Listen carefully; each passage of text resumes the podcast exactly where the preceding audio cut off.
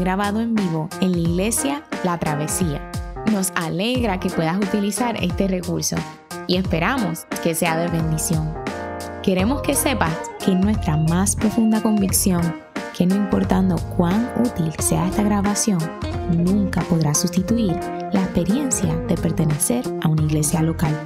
Sería un placer tenerte junto a nosotros en la travesía, pero de no poder ser así, nos gustaría ayudarte a encontrar una congregación donde puedas pertenecer y servir. Una vez más, nos alegra que puedas utilizar este recurso.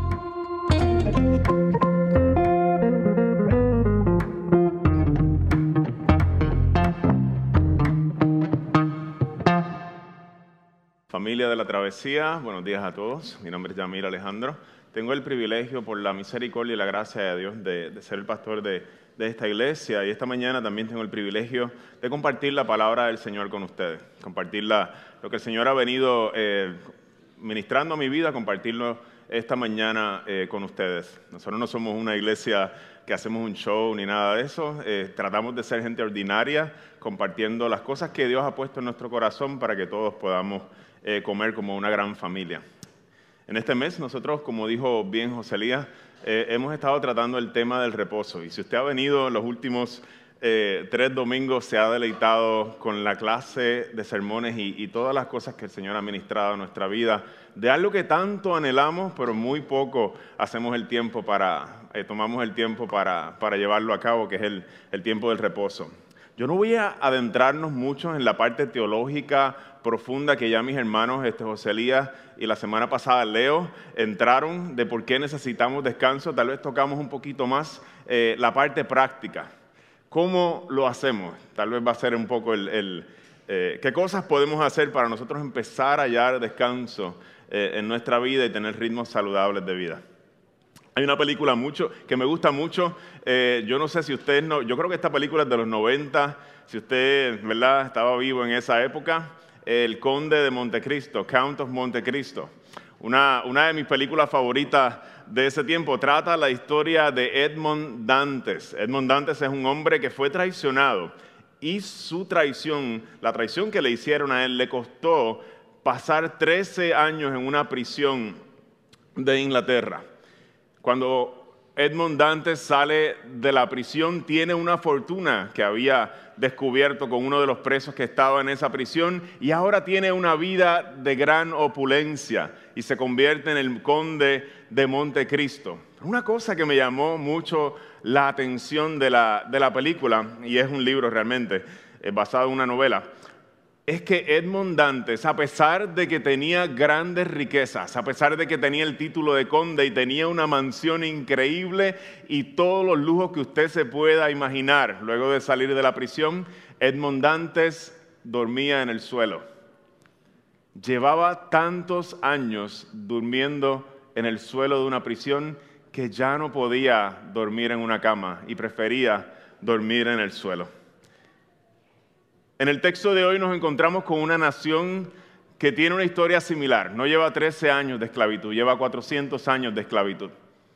La nación de Israel ha sido esclava por los últimos 400 años. Llegaron, si usted se recuerda, al país de Egipto buscando refugio de una hambruna. Allá la historia de José, que se convierte en un gobernador y luego salva a sus hermanos de una gran hambruna. Aquel hermano que fue vendido y luego se convirtió en un gobernador fue quien le dio la bienvenida en Egipto a su familia y han pasado 400 años.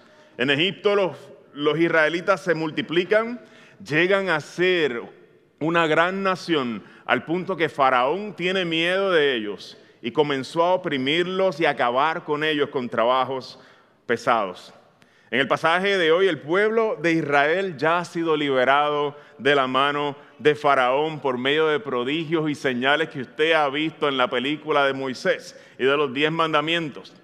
Se encuentran en el desierto de camino al monte Sinaí a recibir la ley del Señor, los diez mandamientos. Y la misión de Dios con su pueblo no fue solamente sacarlos de Egipto. Esa parte pasó bien fácil, fue bien rápido para el Señor. Pero la misión de Dios con su pueblo a largo plazo es sacar a Egipto de sus corazones. Una gente que tiene una cama donde dormir todavía prefiere dormir en el piso. Y a la verdad es que es rico dormir en el piso. Yo no sé si a usted le gusta, pero a mí a veces me gusta también dormir con el frío del piso. la primera parte de la misión del Señor tomó unos cuantos días, liberarlos de Egipto con su mano poderosa, pero la segunda parte, sacar de los hijos de Dios un espíritu de esclavitud, va a tomar, o sacar a Egipto de sus corazones, va a tomar 40 años en el desierto. Este es un pueblo que teniendo, como decía, una cama craftmatic, prefiere acostarse en el piso, teniendo la libertad, prefieren seguir sus patrones de esclavitud. Y en el pasaje de hoy, Dios no solamente va a trabajar con ellos, sino que va a trabajar contigo y conmigo también, porque la historia, vamos a ver que se repite. La trayectoria de los 40 años de Israel en el desierto es una metáfora viviente de nuestra travesía cristiana. Hay dos regalos, cuatro, no, dos regalos. Eh, hay dos regalos que Dios va a otorgar a Israel en este pasaje que, que consideramos hoy para comenzar a transformar su mentalidad de esclavitud y nuestra mentalidad de esclavitud. Dios les va a mostrar su cuidado y les va a mostrar su amor por medio del maná en el desierto, una provisión inmerecida, un acto del amor de Dios, como vimos aquí en, en la clase de los niños. Y también el Señor les va a otorgar algo que un esclavo jamás se imaginaría tener, un día de reposo. ¿Qué hace un esclavo con un día de reposo? ¿Cómo se las arregla para descansar a alguien que nunca ha descansado en su vida? El pasaje comienza, como vimos bien en la lección de los niños, con una queja. Los israelitas tienen hambre. ¡Ay! Cuando uno tiene hambre se pone insoportable. Eh, hay un término en inglés que se le llama estar hungry. Eh, es una mezcla de angry con, hungry y, esa mezcla a mí me, hace mucho sentido, me describe muy bien cuando tengo hambre. De hecho, Cecilia y yo tenemos unas reglas en nuestra casa para la sana convivencia. yo no, no vamos a hablar de nada cuando tenemos hambre. Porque no es bueno entrar en discusiones con alguien que tiene hambre y el que sabe, sabe. con el maná el Señor, cuando le da el maná ante, ante la queja de los israelitas, el Señor desea que día tras día los israelitas comiencen a darse cuenta de que su nuevo Señor no es un Señor opresor. Esta gente viene de un, de un patrón constante de maltrato, un patrón, patrón constante de opresión y el Señor necesita mostrarle abundantemente su gracia una y otra y otra vez, como cuando uno rescata a algún perrito maltratado, como cuando uno conoce a una persona que ha vivido un patrón de maltrato y, a todo le tiene miedo. Este, este, es el escenario con el que el Señor le está trabajando con Israel. Por medio del maná, el Señor desea hacer su bondad y su cuidado tan evidente para los israelitas y poco a poco ganarse el corazón de su pueblo y seducirlo y que poco a poco se den cuenta de que son gente amada y ya no son más esclavos. Esto va a tomar el resto de los 40 años en el desierto. Cada día en la mañana un israelita se levantaría muy temprano en la mañana y encontraría un campo lleno de pan fresco para todo el día y también gallinitas codornices. Pero el pan, y esto es bien importante, porque a veces perdemos eh, eh, el, el asunto de la historia. El pan no es el centro de la historia. El pan no tenía como fin último llenar los estómagos de los israelitas. Eso era bueno. El pan, en el pan, el Señor deseaba construir una relación de cuidado y confianza con ellos día a día. El Dios del pacto se había acercado a ellos y que ellos reconocieran a Dios como aquel que es la fuente de su sustento y la fuente de su satisfacción verdadera. Los israelitas iban a aprender a depender de Dios día tras día, iban a depender de Él. En capítulo 6 de Juan, un texto en el que Jesús está hablando con una multitud hambrienta. Es casi el mismo panorama con el que se encontró Moisés en el desierto, una multitud hambrienta. Jesús le dice a ellos, vuestros padres comieron maná en el desierto y murieron.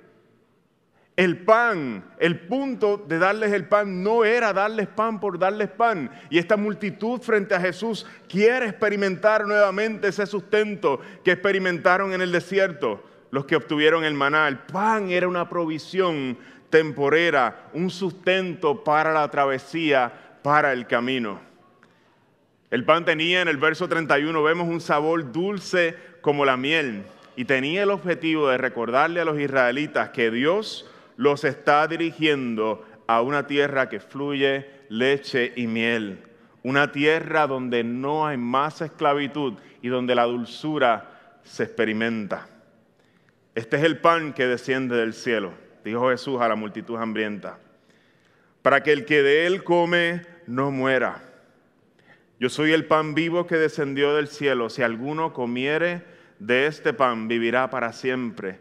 Y el pan que yo le daré es mi carne, la cual yo le daré, la cual yo daré por la vida del mundo.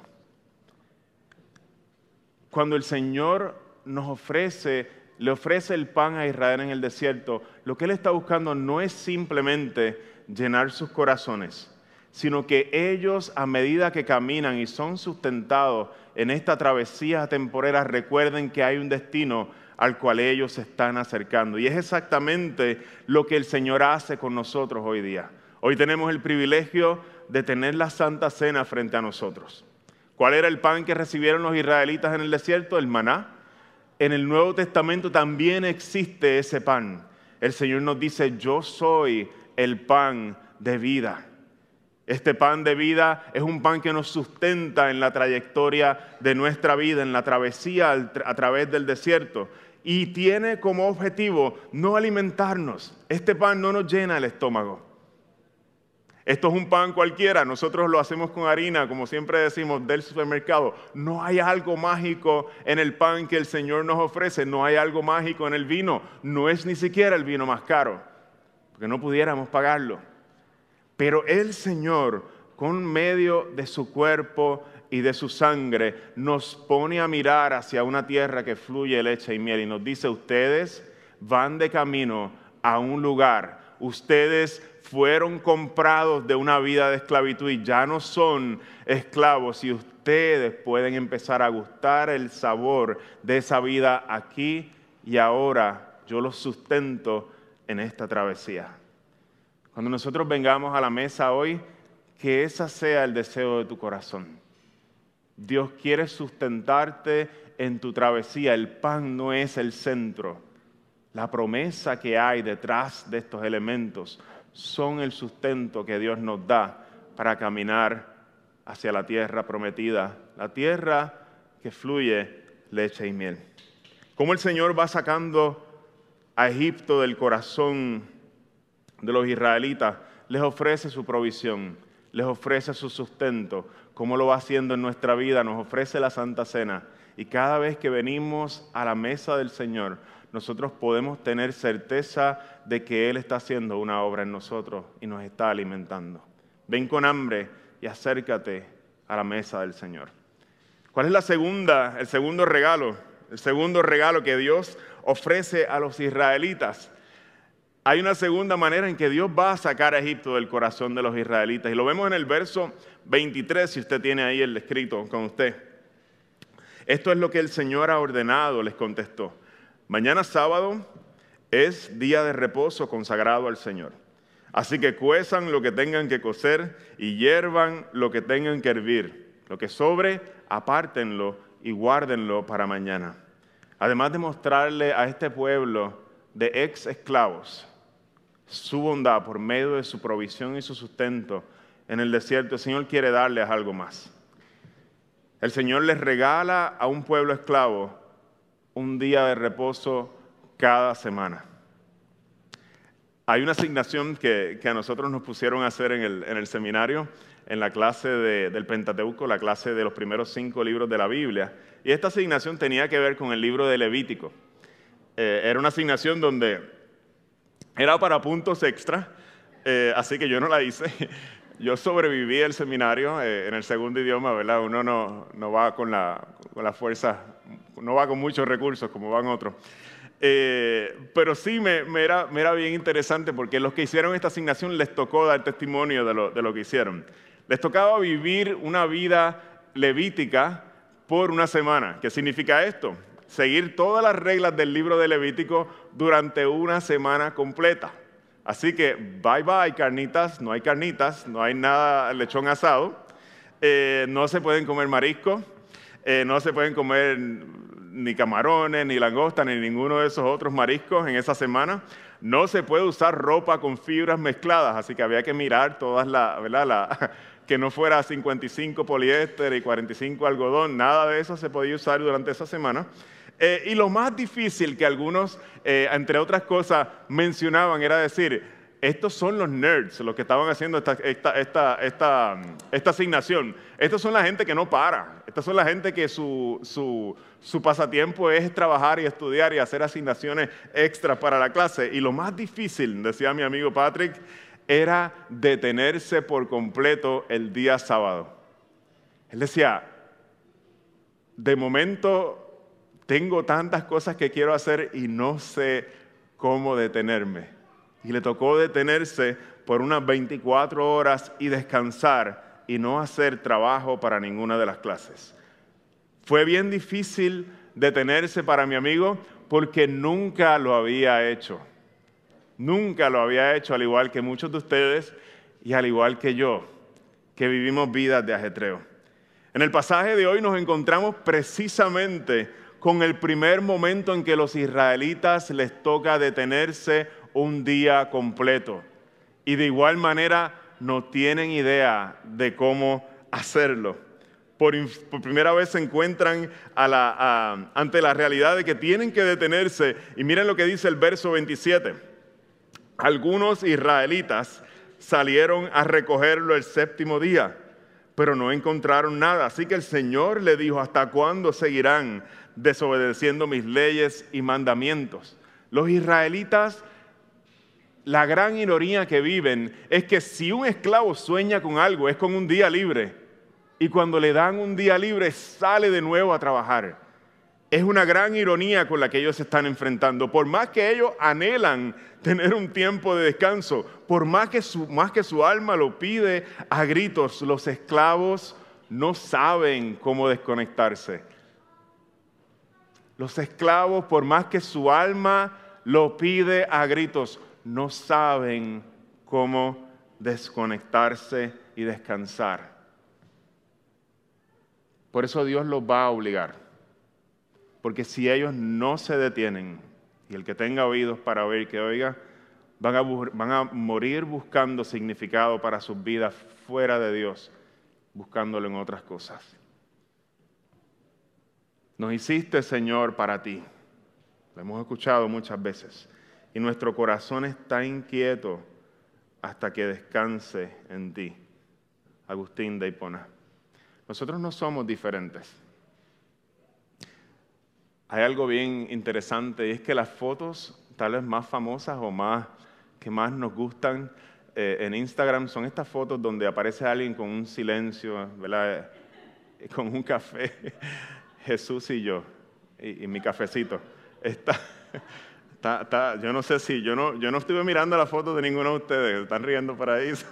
Bueno, sí las mire, la verdad es que las mire, pero no de nadie en particular.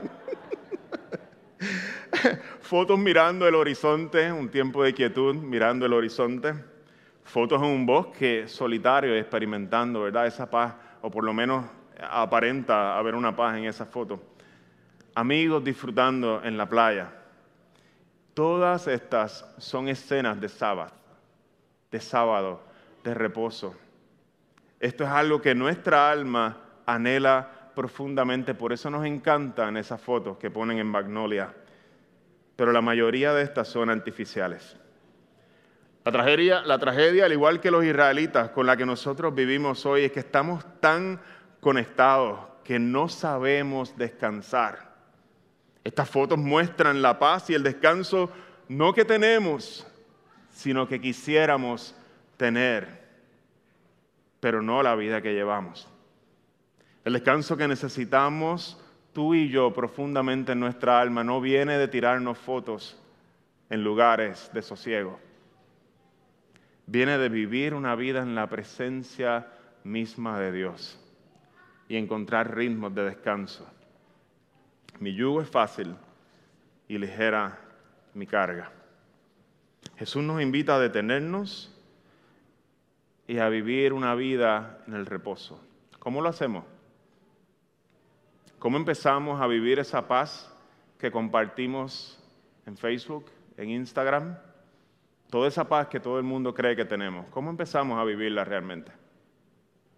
El Señor les da y directrices a los israelitas de cómo hacerlo. Lo primero que, que nos muestra el pasaje, y no solamente aquí, sino en el Génesis, es que el Señor estructura la vida de la siguiente manera. Él dice, en seis días vas a trabajar y vas a tomar un día de descanso. Hay algo mágico ahí. Las culturas a través del mundo se han estructurado en siete días. Esto parece ser universal. Pareciera que la fibra de nuestro planeta fue construida, y no pareciera, realmente Génesis nos revela que la fibra de nuestro planeta mismo fue construida con este ritmo. En seis días Dios creó el mundo y el séptimo día descansó, o mejor dicho, se deleitó en él. ¿Cómo lo hacemos? Estructurando nuestra vida de esta misma forma. Tratar un día de la semana como si fuera el día de Navidad. Toda la semana. Es decir, ese día no hay manera de que me halles haciendo otra cosa que no sea descansando. Los israelitas van a tener este, que enfrentarse con esto por, primera vez en su vida. No saben cómo hacerlo. Los israelitas van a tener que pasar el resto de la semana planificando el día de descanso porque no va a suceder solo. Si nosotros no entramos en estos ritmos de manera eh, voluntaria, no van a fluir esos ritmos en nuestra vida de manera sola. ¿Cómo lo van a hacer? Ellos van a tener que recoger una doble porción el sexto día. Y luego no solamente recoger la doble porción de alimento ese día, sino que van a tener que hervirlo porque si no lo hierven y lo cuecen, se va a podrir y no va a durar para el otro día el maná. En los sermones de las pasadas semanas se ha declarado y se ha recalcado la necesidad de nosotros tomar un día de la semana y descansar, pero familia de la travesía, eso no va a ocurrir si tú en tu calendario no planificas tomar descanso en tu semana. El ritmo es bien, es bien, bien crucial. Esto va a requerir que lo planifiquemos y tal vez algunos de ustedes, eh, eh, ¿verdad? Tienen algunas excusas. que yo soy estudiante eh, de medicina. Los estudiantes de medicina no descansan. Es que yo soy un padre bien atareado. Trabajo mucho. Yo soy una madre. No, no tengo tiempo. Yo soy soltero, soltera.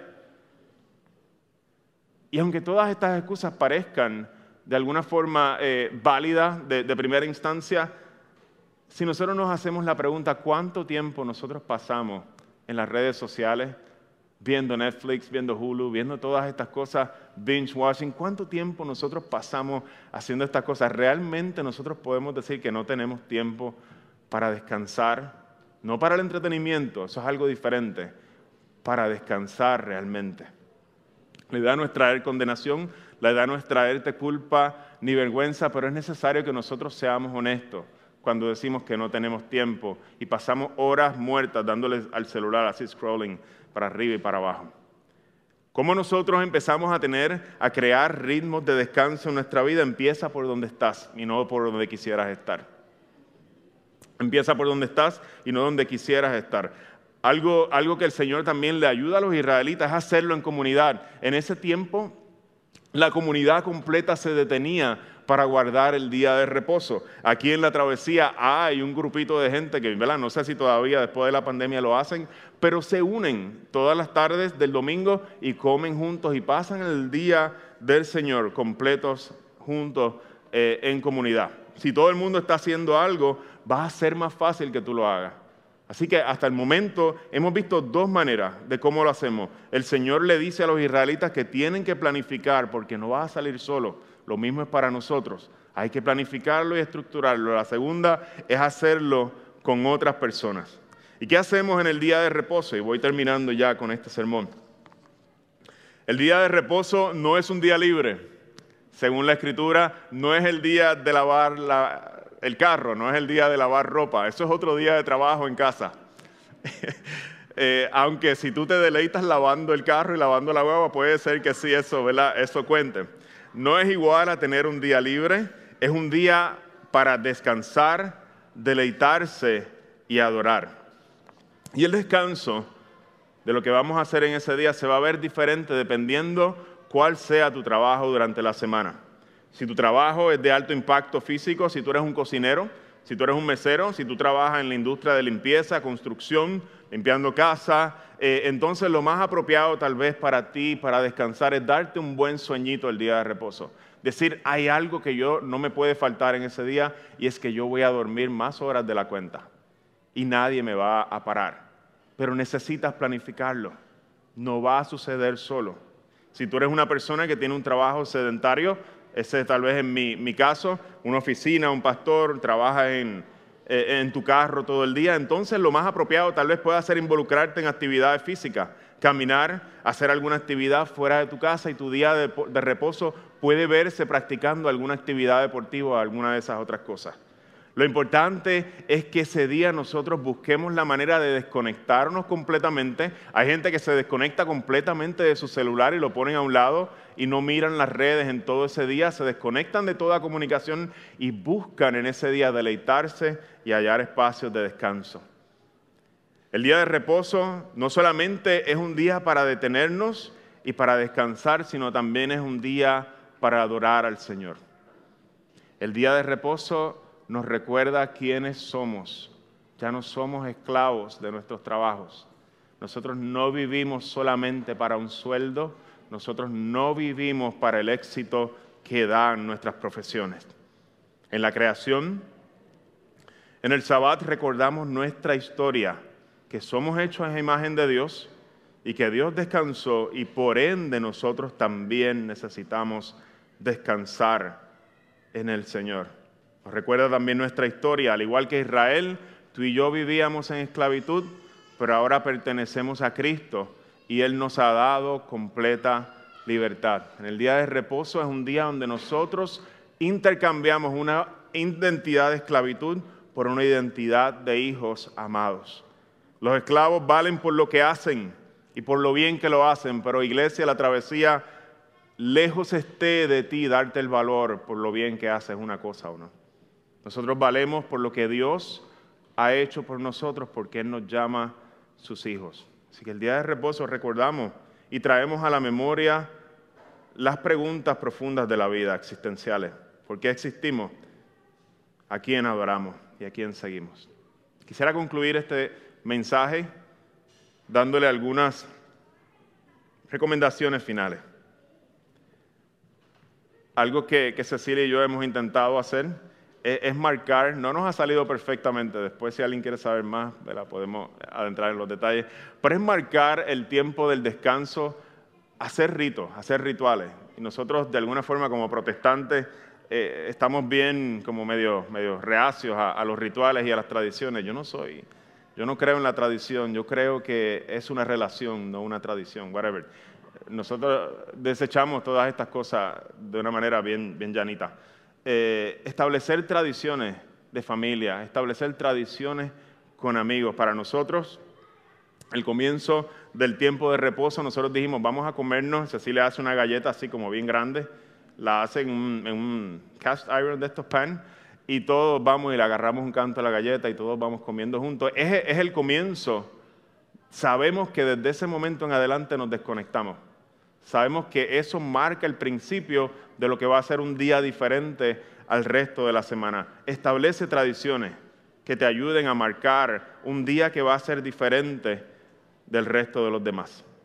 La idea es que se sienta como un tiempo de Navidad, como un tiempo diferente al tiempo usual y que no se sienta igual que los demás días. Caminar, pasar tiempo con amigos, familia, apagar el celular son algunas prácticas practicar algún hobby o algún deporte, leer algún libro, estudiar la Biblia y pasar tiempo de silencio. Son algunas de las cosas que, que podemos hacer en estos días.